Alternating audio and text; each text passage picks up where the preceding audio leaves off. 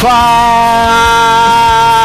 galera! Começa mais um episódio do Do Grego Podcast. Esse de número 21. Eu sou Rafael Pavanello e a minha vontade é estar tá gravando esse podcast. Agora, se é de Deus. Esperamos que seja de Deus também, né? Ah, não vai saber se, ele, É. se esse podcast for sair ou não. Vamos ver. Meu nome é Jean Lobato e os meus sonhos são só meus. hum, sonhador. Vamos ver. Menino que sonha. E o meu nome é André Lourenço e é hoje que eu vou fazer a prova da lã pra saber qual é a vontade de Deus, hein? Ai, meu Deus. Qual que é o texto bíblico mesmo? Gideão lá em Juízes. Ah, é, Gideão, verdade. E o duro é que o camarada fez duas vezes, né? Você vê, Ele né? primeiro pediu uma, aí ele falou, Deus, não se ira comigo não, mas eu vou pedir de novo, mas o contrário agora. Aí Deus vai e permite. Eu acho que o maior desafio seu é achar lã pra fazer o, pro- o desafio. Eu pegar algodão. Algodão não é lã. Hum, Tudo bem, ué. O meu é algodão. Ah, então não vai dar certo. Então Deus não, não vai aprovar. Achar um cordeirinho pra você arrancar lá. Pessoal, como vocês viram aí na nossa vitrine, hoje o título é Você sabe qual é a vontade de Deus? Tá aí um assunto que talvez pareça simples, mas que na verdade é um assunto bem confuso, né, dentro da igreja. É verdade. Isso é mesmo. Principalmente dentro das igrejas pentecostais e reformado, né? Na verdade, acho que- Dessa vez nós vamos tratar de algo que tanto as igrejas pentecostais quanto mesmo as tradicionais, elas têm o mesmo problema, só que às vezes de maneiras diferentes. Isso é verdade. É isso aí. Então, se você quer saber qual é a vontade de Deus pra sua vida, fique aí que o episódio hoje é pra você, então. Mas antes, vamos lá para os nossos recados. A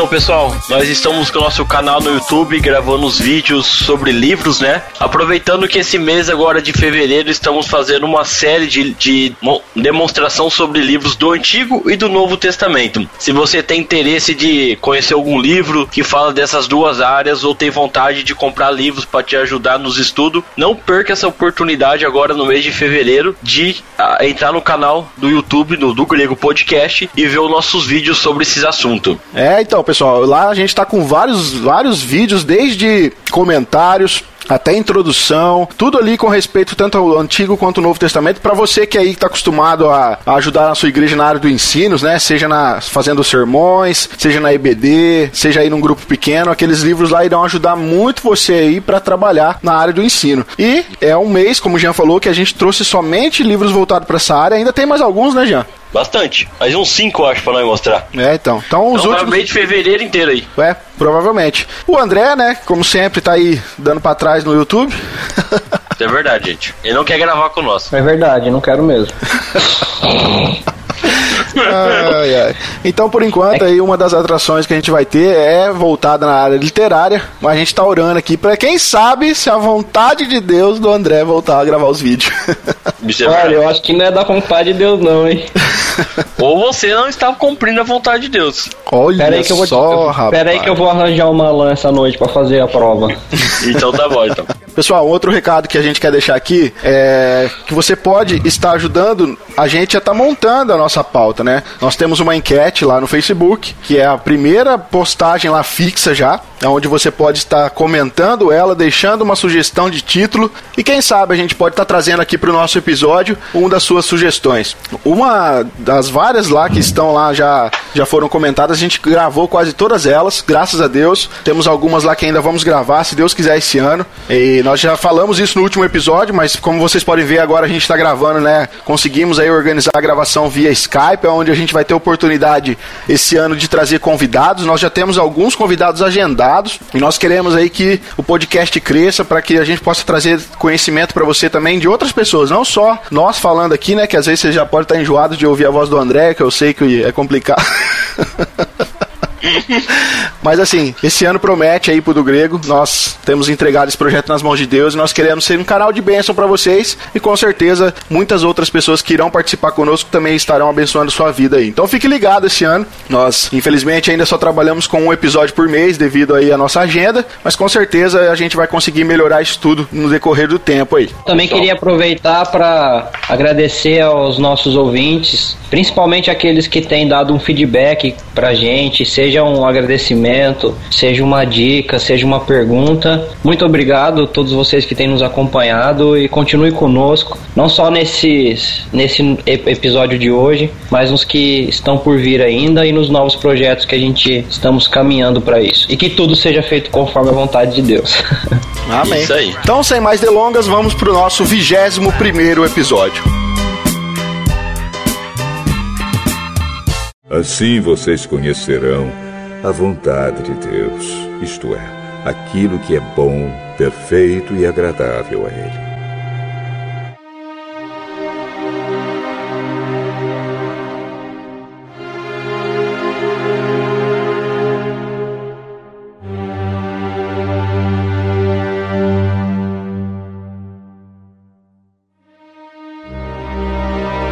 Bom, pessoal, hoje o nosso papo, né, é mais uma vez aí sobre um dos, dos pontos da teologia sistemática, né, mais especificamente na área da teontologia hoje, né, onde a gente vai falar aí de um dos Isso. atributos de Deus, né, um dos atributos que é comunicável a nós, que é a vontade de Deus. Bom, nós somos, né, seres que também temos vontade, né, nós tomamos decisões, nós temos liberdade para tomar essas decisões. Nós também temos aí a partir das, da liberdade de tomada de decisões, nós sabemos que vem responsabilidades com isso também, mas é importante a gente pontuar já aqui de cara que ao mesmo tempo que nós vemos alguns reflexos desse atributo de Deus na nossa vida, a vontade de Deus é muito distinta da nossa, ela é muito diferente da nossa, né? E é isso que a gente vai tentar trabalhar e entender aqui hoje nesse podcast.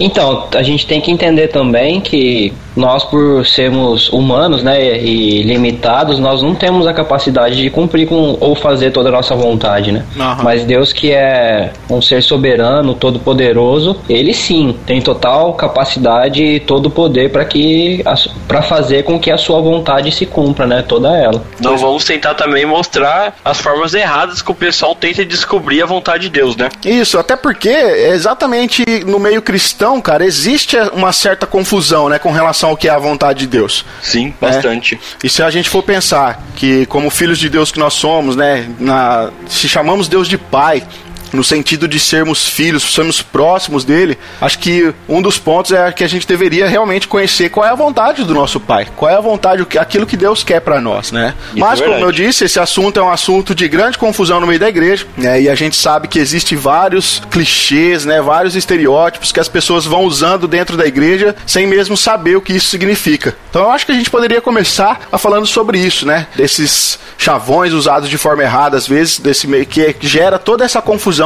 com relação a entender a vontade de Deus. Por exemplo, quem nunca ouviu essa frase, né? Eu sei que Deus tem o melhor para sua vida, meu irmão. Ô, glória. Né? Mas olha, é uma frase que a gente vê muito no meio da igreja. Na verdade, é, tem, existe ali uma, da, da parte de quem está falando, uma, um desejo, né, de, de, de ver uma melhora. Por exemplo, isso é muito acontece quando você quer confortar uma pessoa, e nesse desejo de você ver uma melhora na vida da pessoa, você diz que você sabe que Deus tem o melhor para a vida da pessoa, quando na verdade esse eu sei, é, na verdade não sabe, ela não tem certeza realmente disso, né? Mas na verdade a pessoa fala com convicção. É igual aquela frase que a gente conhece muito, né? Eu tenho muita fé que vai dar certo, que é aquela suposta confiança que é enraizada no positivismo, sabe? Então é uma coisa que a pessoa fala, olha, eu sei que Deus tem o melhor para você. E ela tem uma certa certeza quando na verdade se se eu sei não realmente ele não existe, não é algo que a pessoa saiba. Eu acho que isso daí tem mais a ver com a questão também da pessoa não saber falar em determinadas ocasiões. Por exemplo, a pessoa foi e perdeu o emprego. Aí chega, poxa, meu Deus, nossa, eu perdi o emprego, tô cheio de conta pra pagar e tal. Aí aquela pessoa que é, não, não sabe muito bem o que dizer, mas quer confortar o outro, né? E fala assim: não, não se preocupa, Deus tem o melhor pra sua vida, Deus, a vontade de Deus é ótimo pra você, ele tem um plano especial. Se você perdeu esse emprego é porque um emprego melhor Deus vai te dar, entendeu? Aham. Ou E também isso a pessoa aquela- tá falando de maneira vaga, né? Ou aquela clássica frase, né? Se, se fechou uma porta pra você, Deus vai abrir uma janela. Pois é. Essa daí acho que todo mundo escutou, né? É, então, né, mas vamos lá, fechou uma porta, Deus vai abrir a janela. E, e aí, você faz o que com a janela? Pula? Tem que pular, né? É o único jeito. E outra, cara, esse- né, em cima desse exemplo que o André deu, dá a impressão de que sempre aquilo que está por vir é melhor do que o que já tem, né? Ou seja, se eu tô no emprego de hoje, então é melhor que eu perca o emprego logo que o outro vai ser melhor, já que Deus tem o melhor pra mim. Verdade. É. Ou dá uma que sensação- 300 empregos na carteira de trabalho. Ou dá uma sensação de que é, Deus quer um emprego específico pra você. Você não descobriu qual que era a vontade de Deus pra você ter um emprego anteriormente. Então, se você tem perdido o seu emprego constantemente, quer dizer que nenhum desses empregos que você teve anteriormente foi da vontade de Deus. É. Até que você fique num emprego que você vai ficar o resto da sua vida, você não vai saber qual que é o emprego que Deus quer pra você. Isso É. dá uma sensação errada, na verdade, né? Como Com se certeza. Deus como se Deus quisesse que você fizesse somente uma coisa ou que ele se agradasse mais em algum tipo de emprego, como se não fosse importante os outros lugares por, por onde você passou. E tem que levar em consideração também o fato do porquê você perdeu o emprego. Isso. Às vezes você perdeu o emprego por uma ocasião, é, sei lá, a empresa faliu ou porque estava tendo corte de gasto, mas às vezes você perdeu o emprego por sua causa. Você Ou perdeu você simplesmente é um mau funcionário, né? Simplesmente, Você perdeu o emprego porque você estava fazendo coisa errada, não queria obedecer o patrão, e aí não era vontade de Deus você obedecer o patrão, mas a gente vai falar mais sobre essas coisas depois. É, e aí,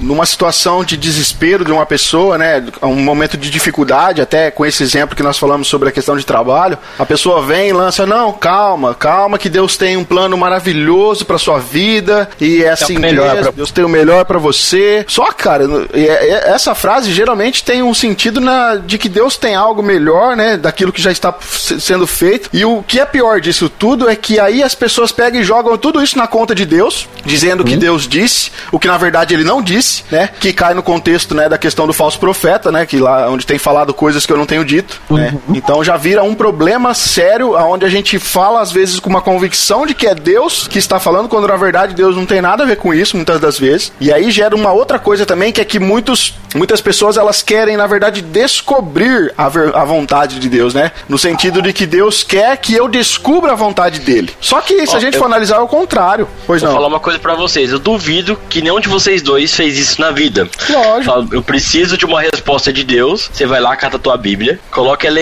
de lado assim, abre a Bíblia, põe o dedo no versículo e lê. Quem nunca fez isso? Vou É, quem, nunca, quem nunca levanta a mão? Né? Eu não sei vocês dois, mas eu tinha na minha casa uma caixinha de promessas. Vocês sabem o que, que é isso? oh, pera aí que eu acho que eu tenho uma aqui na minha gaveta, deixa eu ver. Ah lá, ah lá. Ah não, depois que eu fiz esse estudo eu joguei fora. Cara, ela era bonitinha, era uma caixinha assim de papelão e ela era, envol- envol- era envolvida com, com uma, uma, uma capa de couro, com um zíper, tudinho. Você abria aquilo, pegava um papelzinho e lia. E é engraçado que na caixinha de promessa só tem o quê? Promessa, lógico. Promessa, Mas entendeu? promessas boas ou ruins? Só coisa boa, cara. Você Essa é é boa, é. A minha e outra, cada uma é com uma corzinha diferente, né? Pra ser mais agradável. Isso, é coloridinho, tá? Verdade. Imagine se na caixinha de promessas tivesse uma promessa assim, ó. Você vai pro inferno. É, Se imagina. né? tirasse, você é doido. Vamos então lançar a caixinha de exortação, que tal? Acho que não vende uma, hein? Nossa, já Né? pensou? Uhum, Rapaz, vai dar falência isso aí. pois é. Assim vocês conhecerão a vontade de Deus, isto é, aquilo que é bom, perfeito e agradável a Ele. Então, é, às vezes nós temos o conceito errado de a gente querer descobrir a vontade de Deus, né? Nessa questão de tirar uma promessa de uma caixinha e ali eu vou descobrir qual é a vontade, qual é aquilo que Deus tem pra mim, qual é a promessa que Deus tem pra mim. Mas como eu tava dizendo, nós precisamos entender isso ao contrário. A Bíblia, na verdade, ela é um descobrir de Deus pra conosco, tá? É Deus é quem descobre. Eu tô falando aqui no sentido de revelação, no sentido de revelar, no sentido de tirar o véu, né? Que é tirar a cobertura, ou seja, é descobrir. Então, Deus é quem descobre, é Deus é quem, quem revela. Se a gente fala em descobrir a vontade de Deus, que na verdade essa afirmação ela já, né, ela virou uma afirmação muito comum dentro da igreja, nós estamos dizendo que Deus esconde coisas e que ele quer que a gente ache. E aí isso já é uma distorção da pessoa de Deus, do caráter de Deus. Sem contar que esse tipo de afirmação pode gerar uma certa ansiedade na pessoa por essa questão de ela querer viver atrás de descobrir essa vontade de Deus para ela e na verdade ela nunca encontrar, porque na verdade ela está procurando algo do jeito errado. E isso, cara, gera uma frustração na pessoa porque tudo isso vai cair dentro de um, de um subjetivismo onde Deus me revela coisas, certo? Deus fala comigo, só que ele não fala com você, ele só fala comigo. E aí a pessoa diz: Poxa, mas eu queria tanto essa espiritualidade desse cara, sabe? Eu queria tanto ter a fé que o Rafael tem, porque Deus só fala com ele, sabe? Deus não fala comigo. E aí, Ô, cara, Rafa. isso é um problema porque eu já tive um amigo pessoal meu. E gente- nós estávamos dentro da igreja. E eu lembro muito bem que ele olhava assim e falava: Poxa, cara, Deus não, Deus não fala comigo igual fala com o irmão ali. Por que, que o irmão ali tem profecia? Por que, que o irmão fala em outras línguas e eu não falo? Por que, que eu não consigo ter essas experiências com Deus que ele tem? Por que, que eu não consigo descobrir a vontade de Deus pra mim igual o irmão fala ali? Cara, isso gera uma frustração tão grande dentro do coração das pessoas e tudo isso não passa de verdadeiro engano sobre o que realmente é a questão da vontade de Deus. E eu já vi casos assim, dois, né, diferentes. Um é que assim, ah, Deus falou comigo tal coisa, ou descobri que Deus quer que eu faça tal coisa. Aí vem um outro, um líder ou um, um irmão próximo e fala assim: "Não, então tá bom, se Deus falou isso com você, ele vai confirmar pra mim também", né? Isso é uma coisa. A outra é que a pessoa precisa tomar uma decisão muito importante e aí ela fala assim: "Ah, eu vou buscar a orientação de Deus, eu vou orar, eu vou jejuar e Deus vai revelar pra mim qual que é a vontade dele". É dessa maneira que você falou que é subjetiva, ou seja, não tem uma métrica, não tem como eu, eu, eu confirmar que aquilo que Deus falou realmente é o que ele falou, então a pessoa vai e, e pede algum sinal pra Deus e pede, eu brinquei até né, com o sinal de Gideão no começo, pede alguma coisa que Deus aponte de uma forma que ela vai entender claramente, mas mal ela sabe que a tendência dela é, é identificar o que ela quer da vontade própria dela, não da vontade de Deus. Isso. Já viu aquela expressão que a pessoa acaba vendo pelo em ovo, chifre na cabeça de cavalo? Aham. Então, é mais ou menos isso. A pessoa vai de maneira subjetiva e fala: Ah, eu quero ir pra tal lugar. Então, se for da vontade de Deus, Deus vai falar comigo assim, assim, assado. Aí essa pessoa vai, beleza, orou à noite, Deus fala comigo, revela pra mim sonho, que não sei o que. Por isso que gente já tá falando de sonho, né, Jean? Isso é verdade. Aí a pessoa vai, a pessoa quer ir pro lugar. Ela tá, ela tá doida querendo ir pro lugar, só que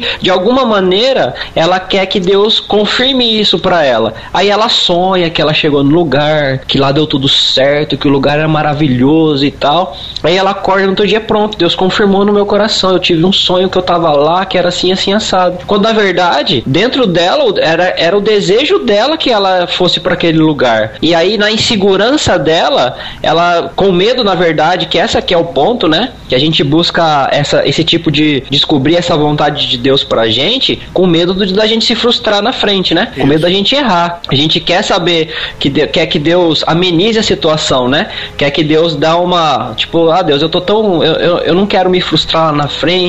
Eu não quero pensar que, que eu possa ter me enganado, passar por situações desconfortáveis. Então revela qual é a tua vontade, porque na tua vontade não tem erro. Se o senhor falar pra mim que eu devo ir pra aquele lugar, vai estar tudo bem lá, vai ser tudo tranquilo, que é um outro engano, achando que Questão, né, André? É questão que a pessoa tem medo de tropeçar na vida, né? Isso, de passar por dificuldades. Mas às vezes, é, é, justamente Deus quer que nós passamos por dificuldades para que gere crescimento em nós, E até, para que gere e desenvolva maturidade. Até porque essa, essa ideia, né, desse spoiler, né, do futuro que a gente quer que Deus dá pra gente em várias situações da gente, na nossa vida, é, é justamente o que você disse, pra gente ser poupado do erro, né, pra gente ser poupado da angústia, da da decepção. Só que isso, cara, já nos demonstra que nós estamos agindo contra aquilo que as escrituras nos revela. Pois Deus, ele nunca nos prometeu nos livrar de passar por aflições. Entendeu? Ele promete nos sustentar em meio às aflições, mas nunca de nos livrarmos de passarmos por elas. Quer Então, mais aflições que os próprios apóstolos sofreram?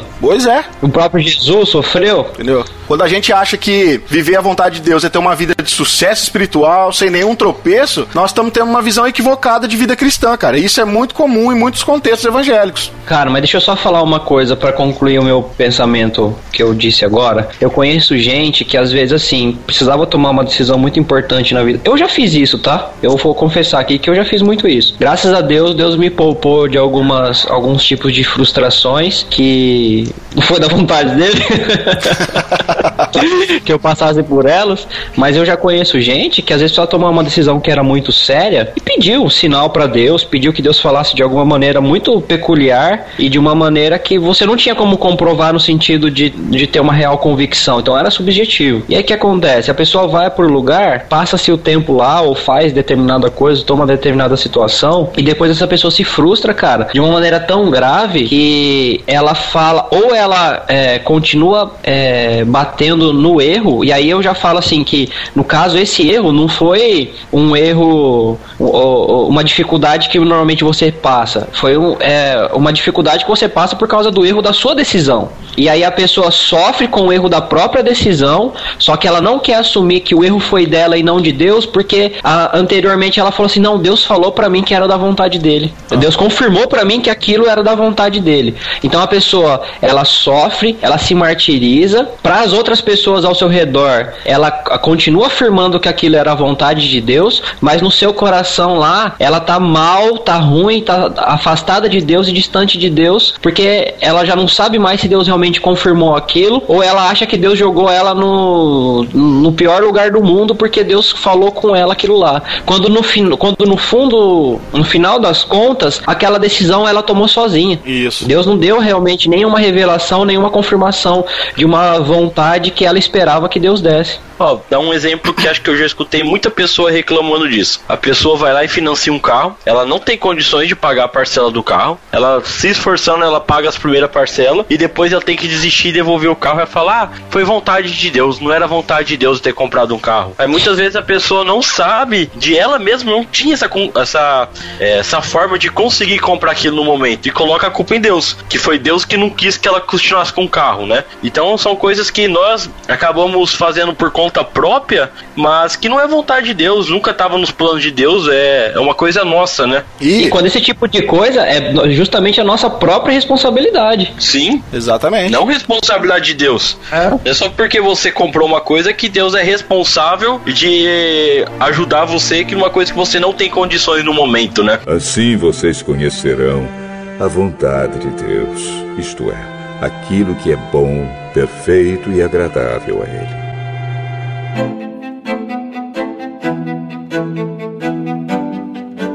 A gente vai falar disso um pouquinho mais pra frente, mas a gente precisa entender que essas coisas particulares, é, Deus ele não vai revelar uma vontade individual pra ninguém. Na verdade, com aquilo que Deus já revelou, a gente vai tomar as decisões por nossa responsabilidade, É sejam elas más ou ruins, más ou boas, né? Então nós precisamos ter cuidado é, com essas afirmações e com essas experiências para a gente não estar gerando né, um cristianismo aí altamente subjetivo, né, onde nossos sentimentos, as nossas experiências pessoais, elas viram regras para aquilo que é espiritual e para aquilo que não é. Então isso é muito perigoso, então a gente precisa ter muito cuidado com isso. É, por exemplo, como a Bíblia, né, eu queria, ser- já acho que eu não queria que a Bíblia tivesse um livro lá chamado Rafarias. revelando qual é a vontade de Deus em todas as áreas para a vida do Rafael, tudo aquilo que o Rafael tem que fazer, a tendência, sabe, de tudo aquilo que eu preciso tomar de decisão tá lá em Rafarias, tudo lá. Cara, isso Eu não queria existe. uma carta escrita aos andreenses. Esse é, ia só ter treta só. Ah, né? Car- carta de Hebreu, carta de, de Barnabé aos Lobatos. Pronto, mais fácil. Mas sabe, Tem que ficar se matando, né?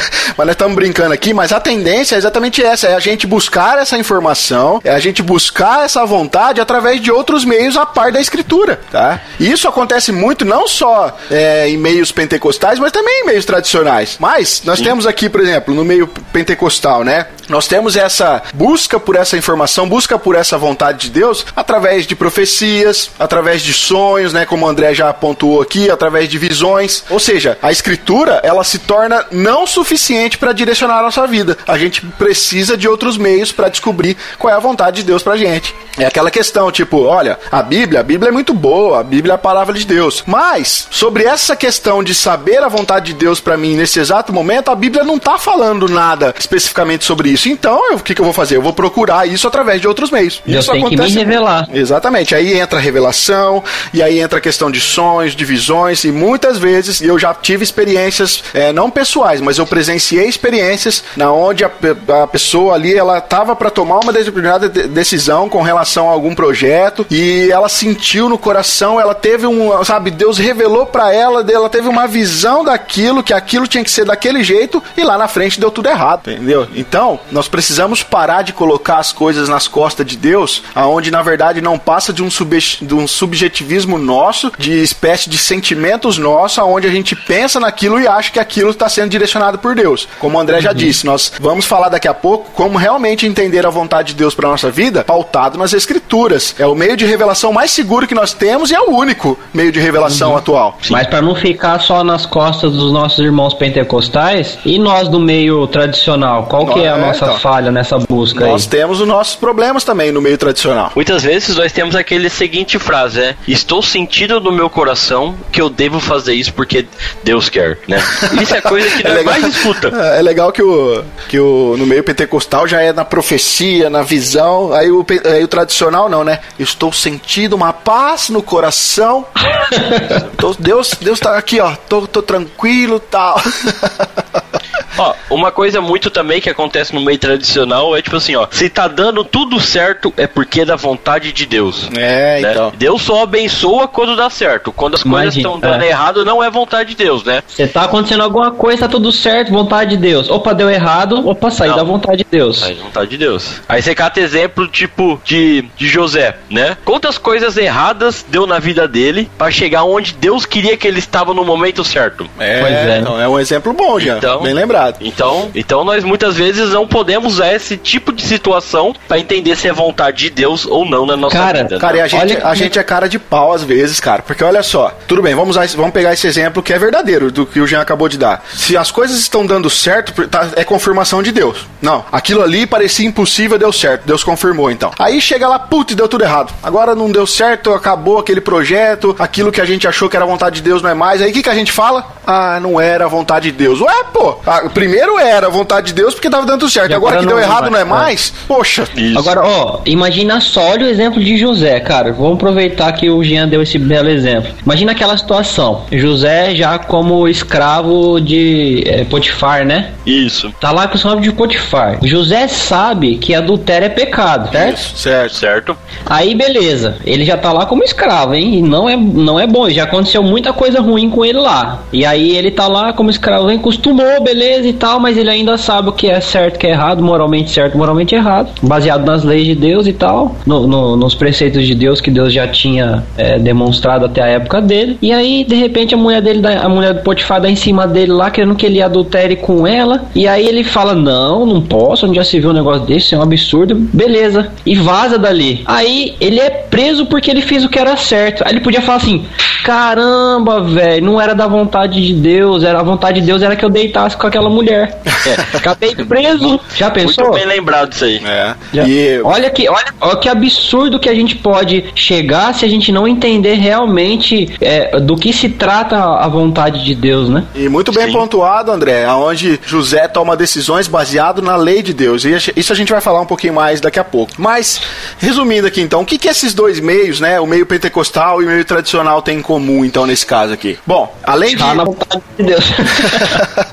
é, além, além de ambos né, contestarem a suficiência das escrituras, porque eles fazem isso, eles querem algo mais palpável, sabe? Eles querem algo que possa sentir, algo que eu possa sentir, tocar. Isso vai confirmar pra mim qual é a vontade de Deus. Tipo, eles querem que Deus mande o cara do correio bater lá na porta da casa, né? Deixar uma cartinha escrita: olha, essa é a faculdade certa pra você. Ou essa é a pessoa com quem você tem que casar. Tá aqui, ó. Essa daqui é a minha vontade. É, Manda o anjo, né? Manda o anjo Manda descer com a Gabriel, bandeja. Gabriel olha, tá aqui essa é a igreja que eu quero que você vá. Esse é o emprego que você tem que escolher. Essa é a casa que eu quero que você compre. Entendeu? Então, a gente corre o grande risco de cair nessa subjetivismo, como a gente já disse aqui. E a gente vê que boa parte né, dessa confusão, ela existe no meio evangélico, tanto no meio tradicional como no meio pentecostal, mas é justamente essa questão das pessoas quererem dar a outras uma segurança de coisas que nem, el- nem elas mesmas têm. Né? E é nesse ponto que nós precisamos olhar para as escrituras e entender a vontade de Deus e aí sim tomar decisões baseadas na verdadeira vontade de Deus, que é a vontade revelada de Deus nas escrituras. E é sobre isso que a gente vai falar agora. Assim vocês conhecerão a vontade de Deus, isto é, aquilo que é bom, perfeito e agradável a Ele.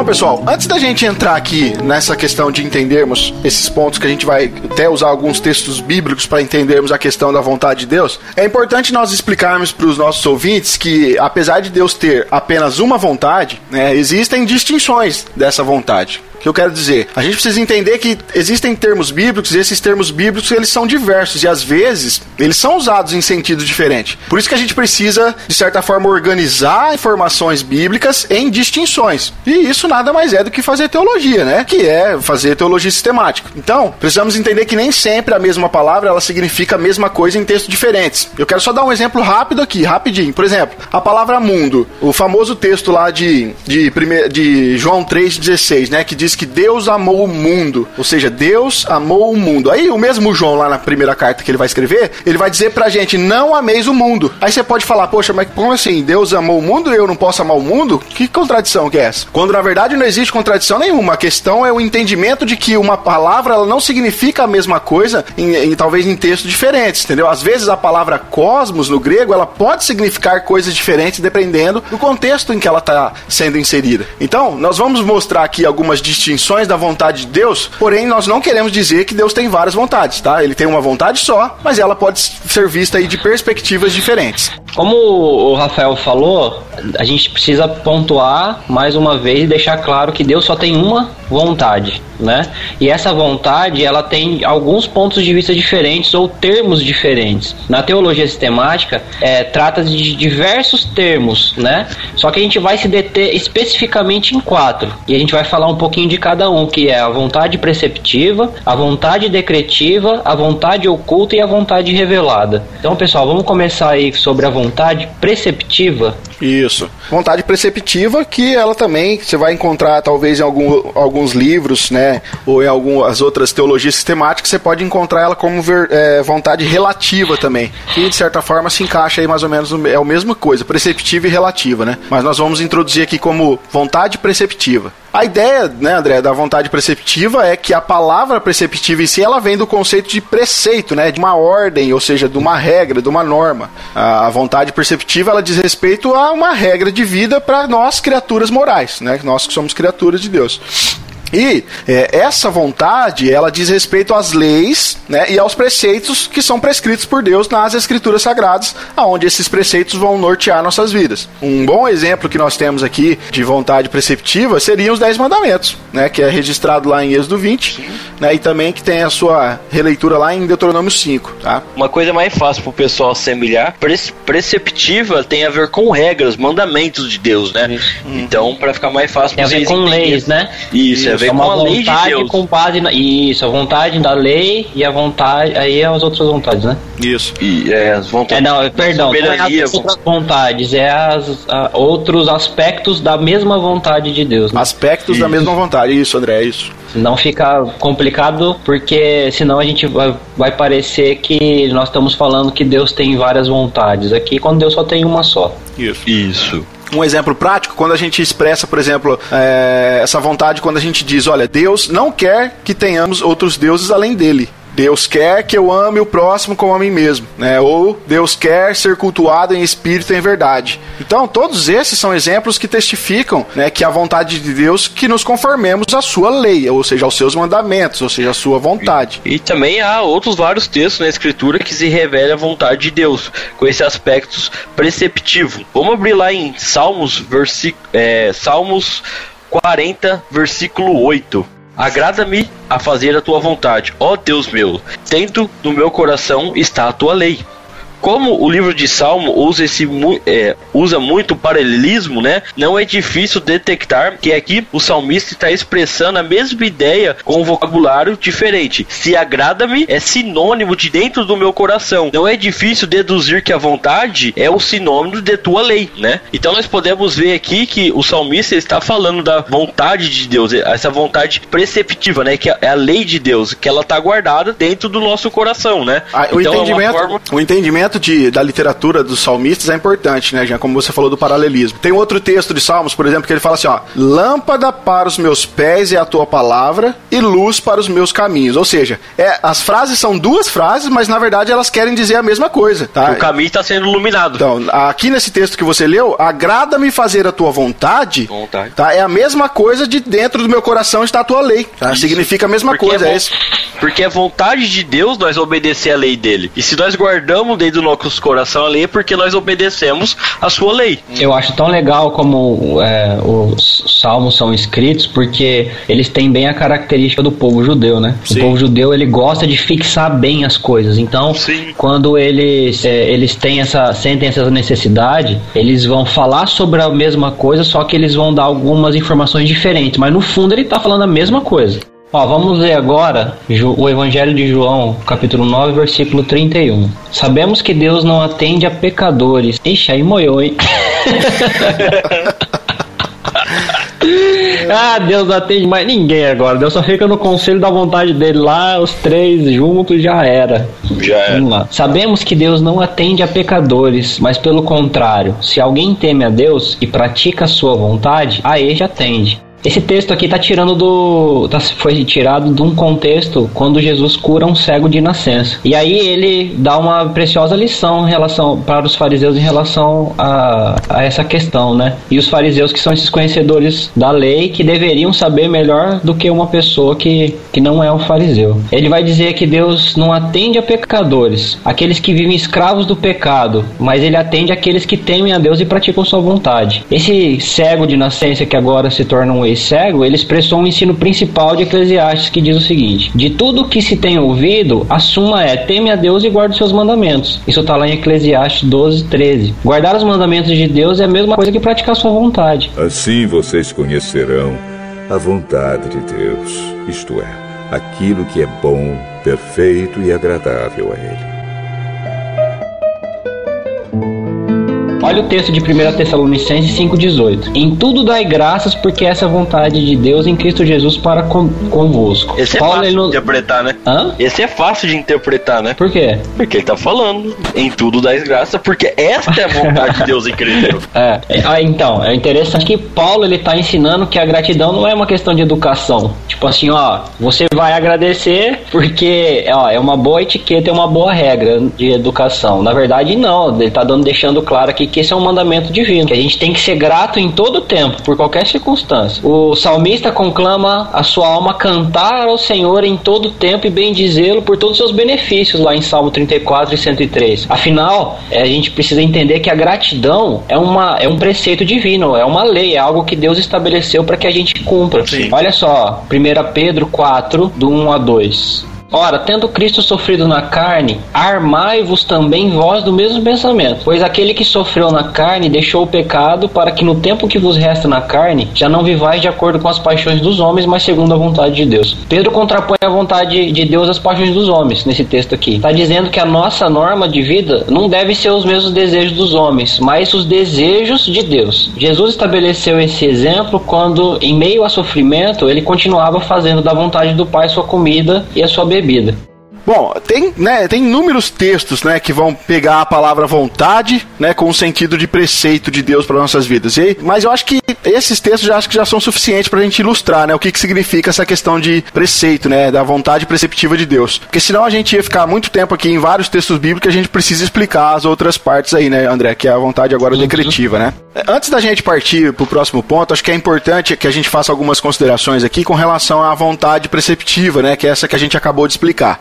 Primeiramente, acho que a gente tem que entender que cumprir essa vontade não é uma questão de opção, tá? A palavra de Deus, né? As escrituras, elas não fornecem somente algumas dicas que a gente vai pegar ali ou uma sugestãozinha ou outra para que a gente possa tocar a nossa vida. Não. A palavra de Deus, as escrituras, ela fornece algumas regras que a gente não pode desprezar, tá? Por outro lado, também não significa que a gente precisa olhar, pegar, olhar a vontade de Deus que está revelada pra gente apenas como uma obrigação, tá? Não, a gente precisa cumprir essa vontade, mas a gente tem que fazer isso em, em amor, em felicidade, com um prazer em cumprir a vontade de Deus. Em segundo lugar, a gente precisa entender também que nem tudo que é revelado é preceito, mas todo preceito é revelado. E eu explico isso. Por exemplo, olha, a Bíblia ela não tem só preceitos, porque a gente vai ver que existe algum desígnios de Deus que aí vai cair aqui na questão da vontade absoluta, da vontade decretiva que nós vamos falar daqui a pouco, que eles foram previamente declarados pra gente. Por exemplo, nós temos algumas profecias no Antigo Testamento que falavam explicitamente sobre a vinda de Cristo, né?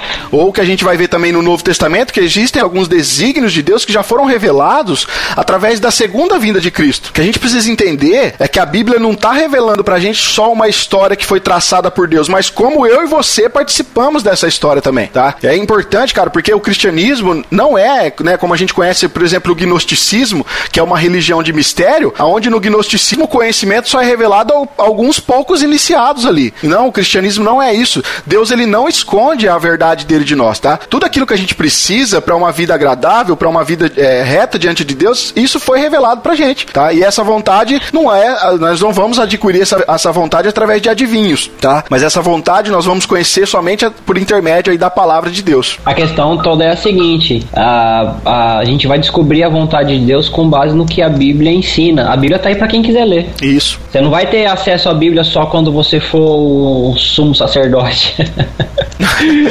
quando você for lá o todo-poderoso membrão da igreja. A Bíblia tá lá pra qualquer um. Que quiser ler e que quiser seguir. Que, que conseguir ter a, a condição de entender o que a Bíblia tá querendo dizer, né? Então, porque, Rafa, os preceitos de- do Senhor, eles devem ser a principal alvo do nosso conhecimento. Lá em Efésios 5,17 fala assim: Por essa razão, não vos torneis insensatos, mas procurar compreender qual é a vontade do Senhor. Lá em 1 Tessalonicense, capítulo 4, versículo 3, fala assim: Pois esta é a vontade de Deus, a nossa santificação, que vos abstenhais da prostituição, né? Então, isso é uma vontade de Deus preceptiva, né? Que é a vontade revelada que ele quer que nós cumprimos, que nós sejamos santos, né? É a ideia de, a ideia de conhecer, né, cara, a- a- as escrituras, né? Conhecer aquilo que Deus revelou, conhecer qual é a vontade de Deus, né? E a gente ter isso dentro da nossa mente, dentro do nosso coração. Na hora de tomar decisão, né?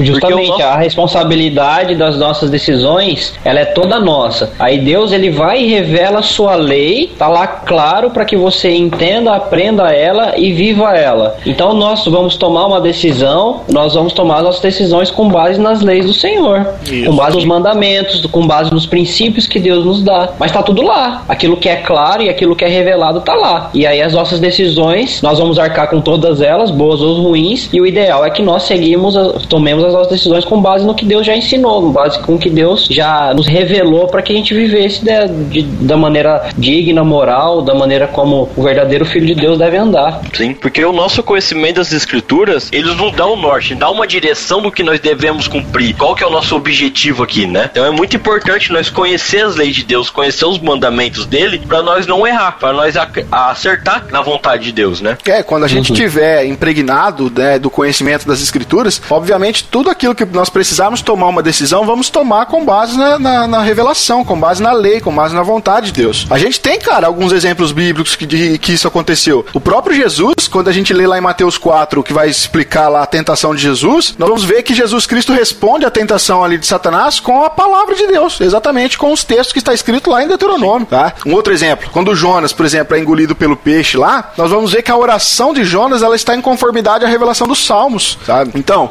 em tempos que a gente está vivendo aflições, em tempos que a gente está passando por dificuldades, se nós tivermos é realmente o conhecimento da palavra de Deus, da vontade de Deus revelada nas escrituras, isso vai nos trazer alívio, não só alívio, né, mas vai nos ajudar na tomada de decisões. Então, por isso que a gente precisa sempre estar meditando sempre na palavra de Deus, sempre nos mandamentos de Deus, porque na hora que a gente precisar tomar uma decisão, nós vamos fazer isso com, com base nas escrituras sagradas. E isso vai ser um benefício muito grande que não vai gerar tanto problema igual a gente explicou na primeira parte desse episódio, que é todo aquele subjetivismo que a gente encontra muitas vezes aí nas igrejas, né?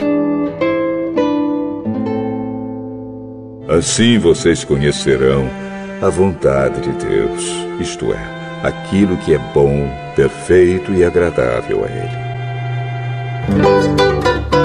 Agora a gente entra na parte da vontade decretiva. O que, que, seria a vontade decretiva? É aquela vontade onde Deus estabelece com base no seu decreto. É uma vontade que não tem nada que a gente possa fazer ou deixar de fazer que aquilo vai é, não iria se cumprir. Por exemplo, a questão do sacrifício de Jesus, de Deus ter imolado o cordeiro desde a fundação do mundo. Essa é uma vontade decretiva. Deus decretou e isso aconteceria independente de qualquer circunstância. Tudo aquilo que Deus é, decreta a sua vontade que ele decreta, isso vai se cumprir, mesmo que o mundo inteiro é, caminhe contra isso, né? Um exemplo de um texto bíblico a respeito disso está lá em Isaías 46, do versículo 9 ao 11. Vamos ler. Lembrai-vos das coisas passadas da antiguidade, que eu sou Deus e não há outro. Eu sou Deus e não há outro semelhante a mim, que desde o princípio anuncio o que há de acontecer e desde a antiguidade as coisas que ainda não sucederam. Que digo, o meu conselho permanecerá de pé, farei toda a minha vontade. Eu o disse, eu também o cumprirei. Tomei este propósito, também o executarei. Isaías ele está retratando que Deus ele é todo poderoso, está cumprindo toda a sua vontade, sem que qualquer um desses planos seja frustrado. O mesmo Isaías, três capítulos antes, existe a soberania da vontade divina. No seguinte texto: Agindo eu, quem impedirá? 40, é, o capítulo 43, verso 13. Agora outro exemplo lá em Mateus 26, 42. Tornando a retirar-se, orou de novo, dizendo: Meu pai, se não é possível passar de mim este cálice sem que eu beba, faça-se a tua vontade.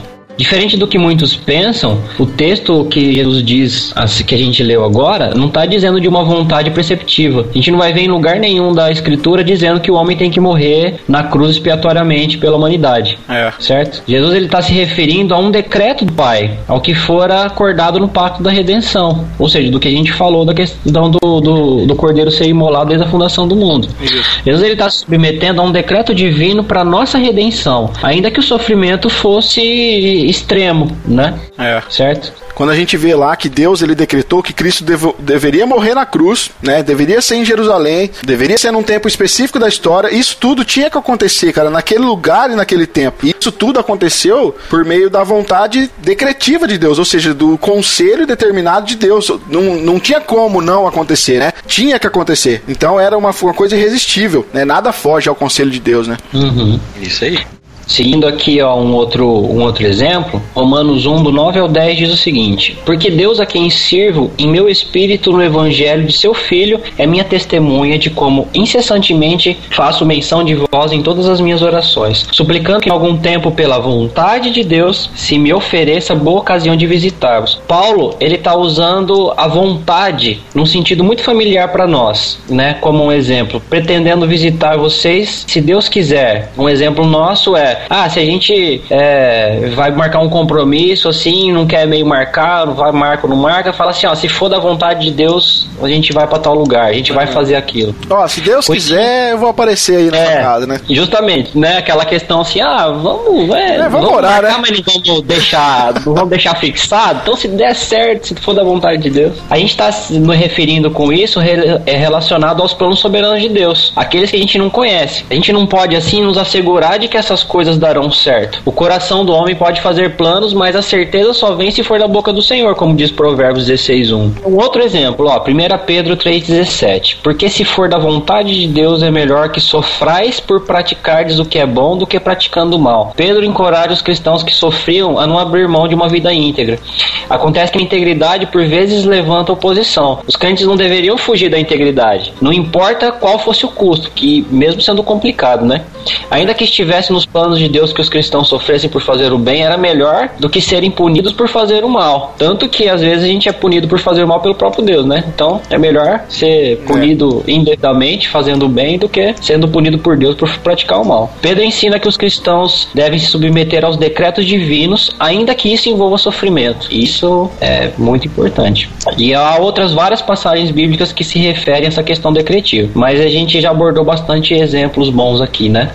Bom, então com tudo isso que a gente viu sobre a vontade decretiva, é bom a gente fazer a distinção. Já que a gente sabe que a vontade preceptiva ela tem a ver com o que Deus revelou com base na sua lei, a vontade decretiva é Deus revelou algumas coisas e não revelou outras, certo? E a vontade decretiva ela é importante no sentido de que a gente querendo ou não aquilo vai acontecer. A vontade dos decretos de Deus é algo que não foge em absoluto nada do plano que ele preparou. Então, enquanto que a vontade preceptiva a gente cumpre ou não cumpre, né, no cumprimento das suas leis, a vontade decretiva a gente cumpre querendo ou não. E é importante também, André, que é, a questão, a, a decretiva, né, a vontade decretiva de Deus, geralmente ela é secreta, né? Já a preceptiva ela tá revelada nas É, escrituras. né? geralmente, mas algumas Alguma é, é são gente- claras, né? Uhum. A, a- a decretiva a gente não tem como saber toda ela, porque nem toda ela foi revelada, foi um mínimo revelado. Já ao contrário da preceptiva, foi toda ela revelada justamente para que a gente possa andar nos caminhos do Senhor, né?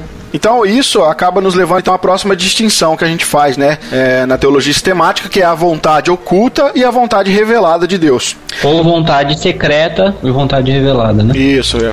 Aí, dependendo aí do da onde você vai ler, pode ser que esteja aí com os termos diferentes, né? Porém, é importante aqui também, eu queria ressaltar que os reformadores, né, na, na época lá da Reforma Protestante, mas mais em particular Martinho Lutero, eles falaram, cara, sobre essa diferença e aí Martinho Lutero usou os termos entre o Deus abscônditos e o Deus revelatus, né? A- na ideia era o seguinte, existem limites para o nosso conhecimento de Deus, né? Como a gente sabe muito bem, nós não temos um conhecimento exaustivo da pessoa de Deus, de quem Deus é, da vontade de Deus, tá? Nós temos que entender que Deus não nos revelou tudo que talvez poderia ser conhecido a respeito dele mesmo, né? Ou de todas as intenções que Deus tem para o mundo. Nem tudo isso foi revelado pra gente. Muito dessas coisas, elas ainda permanecem encobertas, tá? Então, esse encobrimento de Deus, né, dessas coisas que estão encobertas, é o que nós chamamos da vontade de Deus que é secreta, ou como Martim Lutero é, usou aqui a expressão Deus abscônditos, né? E exatamente aquilo que Deus ocultou de nós. Só que é interessante que ao mesmo tempo a gente não fica, né, que nem cego no escuro ali, sem saber muito o que está acontecendo, né? Como se Deus não tivesse revelado nada a nós. Nós também temos o que Lutero vai chamar de Deus revelado, que é a parte onde Deus decidiu se revelar. E é importante que esse princípio é bíblico, que ele está lá em Deuteronômio 29, 29,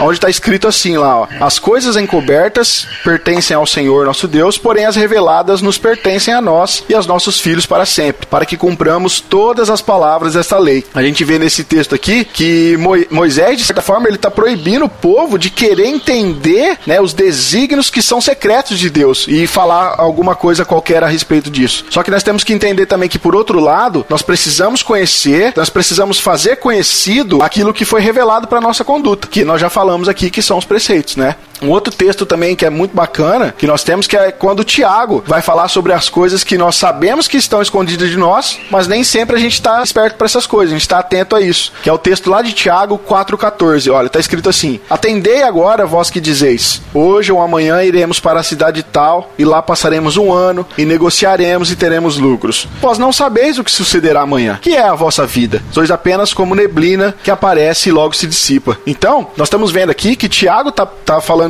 nesse texto aqui, ele está se referindo aos decretos de Deus com relação à nossa vida que pra gente é desconhecido. Ou seja, eu posso fazer planos para amanhã, né? Eu posso decidir que durante essa próxima semana eu vou fazer isso, isso e aquilo, só que eu não conheço a vontade de Deus. Eu não sei o que vai suceder amanhã, tá? Isso é desconhecido pra gente. Essa vontade de Deus, ela é oculta, ela é desconhecida. Tem que notar o seguinte: a parte que ele fala assim, vós não sabeis o que sucederá amanhã, logo em seguida ele não tá dizendo assim, ó, mas procurem saber, viu? É. Tipo, ele tá falando assim, ó, você não sabe, mas você deve procurar saber. Ele encerra o argumento ali. Ou seja, porque é algo que você não tem como saber. É algo que é desconhecido e vai continuar desconhecido. Então, há coisas que Deus não nos permite conhecer, né? Isso tá lá em Atos 1:7, lá em Marcos, capítulo 13, versículo 32, fala assim: Mas a respeito daquele dia ou da hora, ninguém sabe, nem os anjos no céu, nem o filho, senão o pai. Ele tá falando da questão do fim dos tempos, né? Um exemplo, a Bíblia ela proíbe nós procurarmos saber o amanhã empregado por meios pagões, né? Exemplo de cartomantes, adivinha, astrologia, né? São meios que muitas pessoas usam para tentar descobrir o futuro. Mas também a Bíblia ela não promete dar-nos conhecimentos do amanhã através dos meios cristãos, como exemplo de sonhos, falar o nosso coração. Muitas vezes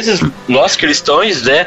Ah, sonhei com você que aconteceu isso, né? Nós já quer acreditar que isso é um sonho, uma profecia que vai acontecer, né? Na Não verdade, devemos- às vezes a gente não vai no, no cartomante, né? Mas a gente Sim. usa uma. quase a mesma coisa. A gente joga pro gospel, né? O cartomante gospel que virou sonhos e visões. Isso a, gente é vai verdade. atrás, a gente não vai atrás do cartomante, mas a gente vai atrás do profeta. verdade. Né?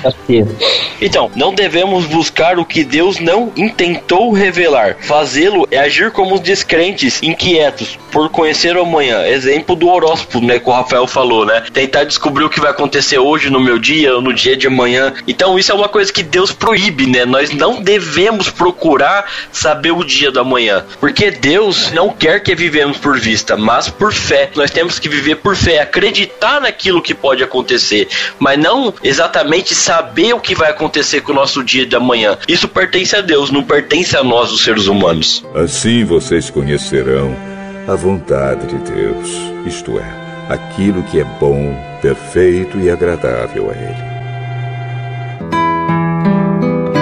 Então esse entendimento é, da vontade oculta de Deus é muito importante pra gente aprender, né? Que nem tudo Deus decidiu revelar a nós. Tem coisas que fazem parte dos decretos de Deus e fazem parte, geralmente, esse de- dessa parte do decreto de Deus, da sua vontade decretiva, na onde nós estamos cumprindo, nós estamos fazendo aquilo que Deus quer, mas de, de forma oculta, de forma que nós não temos conhecimento disso. Mas por outro lado, nós temos a vontade revelada de Deus, né? Que essa é para que a gente possa conhecer muito bem, né?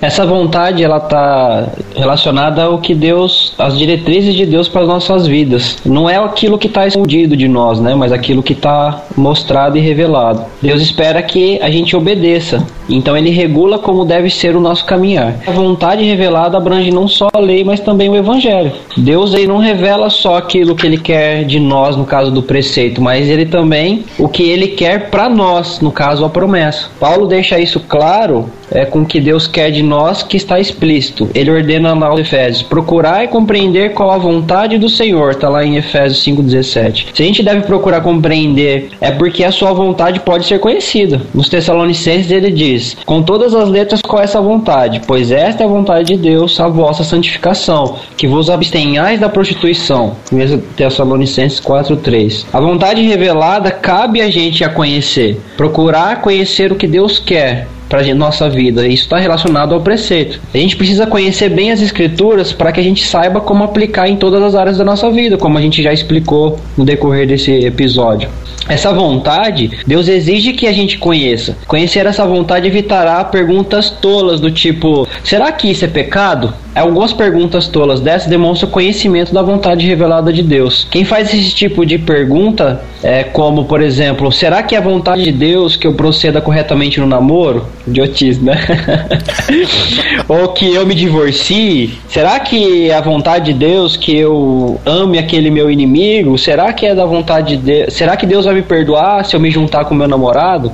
Esse tipo de pergunta, a gente não precisa perguntar para Deus. Esse tipo de coisa, Deus tem revelado nessa vontade preceptiva de Deus para nós. A gente conhecendo, lendo a Bíblia e entendendo o que Deus tem ensinado, a gente sabe como responder essas perguntas, né? A gente não tem que fazer perguntas óbvias, como se a gente tivesse que perguntar essas coisas para Deus, porque para gente a resposta é diferente. Não, essas perguntas são genéricas e para todo mundo as respostas são as mesmas.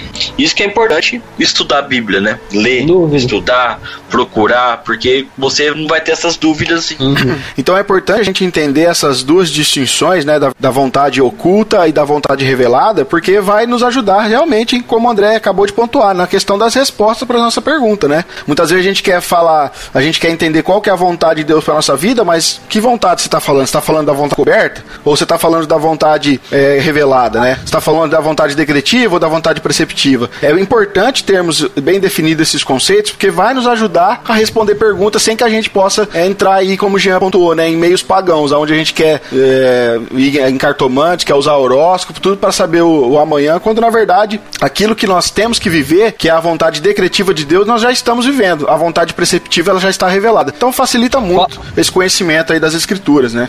Ó, eu quero dar um exemplo prático, já que a gente tratou de exemplo relacionado é, a trabalho, vou dar um exemplo relacionado a isso agora também, quando a gente, para saber quando é a vontade de Deus ou não. Por exemplo, eu vou ganhar, eu tenho uma oferta de trabalho, é, um trabalho muito melhor do que o que eu tenho, para ganhar mais e as condições ser, serem melhores. E aí, para eu descobrir essa vontade de Deus, para eu entender qual é a vontade de Deus, às vezes eu falo assim, bom, se vai melhorar é, o meu salário, se as condições do meu trabalho vai ser melhor, então só pode ser vontade de Deus. Às vezes não é. Às vezes não é porque o meu trabalho, eu vou acabar trabalhando mais, vou perder tempo com a minha família, é, eu não vou ter tempo para de dedicar na criação dos meus filhos. Então não quer dizer que só porque a condição do trabalho vai melhorar ou porque eu vou ganhar mais dinheiro que quer dizer que é da vontade de Deus. Sendo que eu sei que o cuidar da minha família e o passar tempo com ela é tão importante quanto as outras tarefas que eu vou ter na verdade é até maior ainda, né? Uma outra coisa, por exemplo, recebi uma grande proposta de emprego, só que eu vou ter que mudar de cidade. Mas peraí,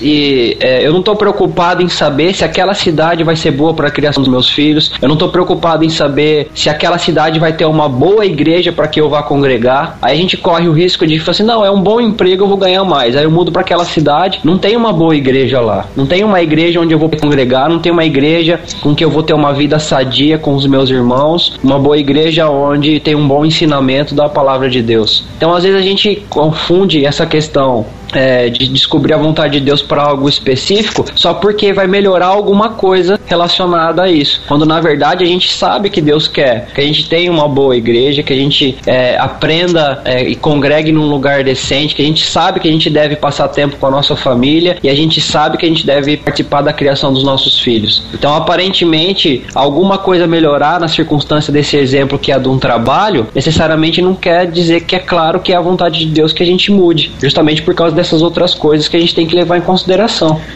Eu acho que uma pergunta que nós poderíamos fazer também, diante de uma situação dessa de escolha, é perguntar onde que os meus melhores dons e talentos, aonde que eu sou mais útil, como eu poderia utilizar isso, né? É, ou também se, se, se, o trabalho que eu tô para escolher, se o local onde eu estou indo, eu vou conseguir harmonizar isso com aquilo que Deus me deu, com os meus dons, sabe? Porque isso tem a ver com serviço, cara. Tem a ver com ser servo, sabe? Outra coisa também que a gente muitas vezes esquece, isso é muito comum na vida de jovens que estão decidindo ir para uma faculdade ou outra, é saber diferenciar por exemplo, por exemplo eu tenho duas faculdades para ir, eu tenho duas possibilidades de estudo.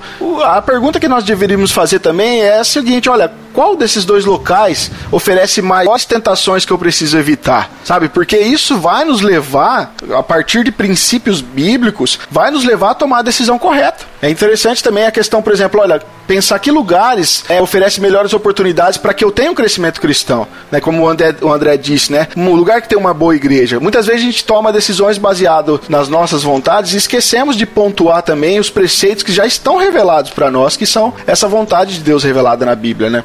Infelizmente, nesse caso aí, pode até acontecer da pessoa mudar por uma condição de estudo melhor ou de um trabalho melhor, e aí por não ter uma boa igreja acaba nem congregando, cara. Isso é verdade. Você acaba se distanciando de Deus por uma culpa sua de você não ter pensado nas coisas de Deus antes das coisas suas, né? Aí vai ficar muito claro que não era da vontade de Deus, né?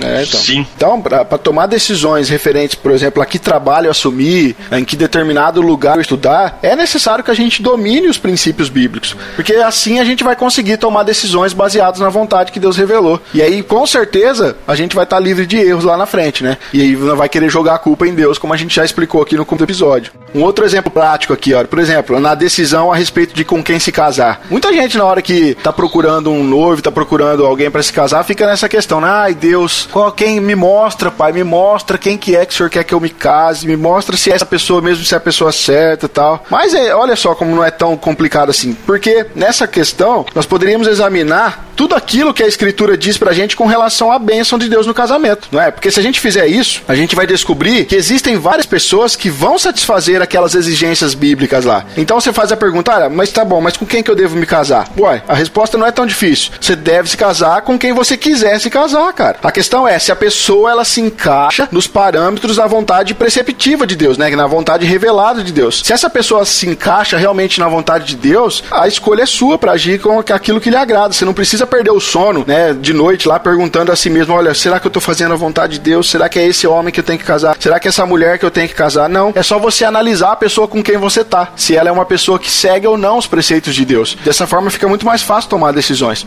Então, no final das contas, para resumir tudo isso, ficaria assim: eu vou tomar uma decisão, essa decisão ela é minha e eu vou arcar com as consequências dela, independente do que for. Então, para eu decidir ela, eu vou me concentrar naquela vontade que Deus revelou, naquela vontade que Deus demonstrou na Bíblia, que tem a ver com o seu, com as suas leis, com os seus princípios e com principalmente uma questão moral. Então, eu vou tomar a minha decisão com base nesses ensinamentos ensinamentos de Deus para que eu tome a melhor decisão possível. Mas no final das contas a decisão é minha. E essa vontade preceptiva de Deus, ela me ensina a tomar e andar por um caminho correto. Correto, gente? Seria isso? Isso. Sim. E aquela questão da vontade decretiva, ou seja, querendo ou não querendo, meu amigo, o que Deus decretou, Vai não acabar. tem quem não vai fazer o que a gente, que a gente não queira, né? É, essa Sim. vai ser cumprida e pronto, não tem escolha. Então, Deus ele tem um plano específico para a nossa vida, mas não é isso que ele espera que adivinhamos antes de tomar uma decisão. Não estou dizendo que Deus não nos ajuda a tomar decisões. É bom confiar na vontade decretiva de Deus, seguir a sua vontade perceptiva. Temos de nos preocupar em termos um coração mais parecido com a do Senhor, para que nossos pensamentos, desejos e emoções sejam parecidos com o dele. Exemplo disso, vamos ver lá em Atos, capítulo 13, versículo 22, que fala assim: E tendo tirado Saul, levantou-lhes o rei Davi, do qual também, dando testemunho, disse: Achei Davi, filho de Jessé, homem segundo o coração, que fará toda a minha vontade. Quando nossos desejos são os dele, agradamos ao Senhor e ele naturalmente satisfaz os nossos desejos, que não são iguais aos dele. Em lugar nenhum descobrimos a vontade divina para então nos entregamos a Deus. A Escritura nos ordena a nos oferecermos a Deus para então experimentarmos como a vontade de Deus é boa e agradável.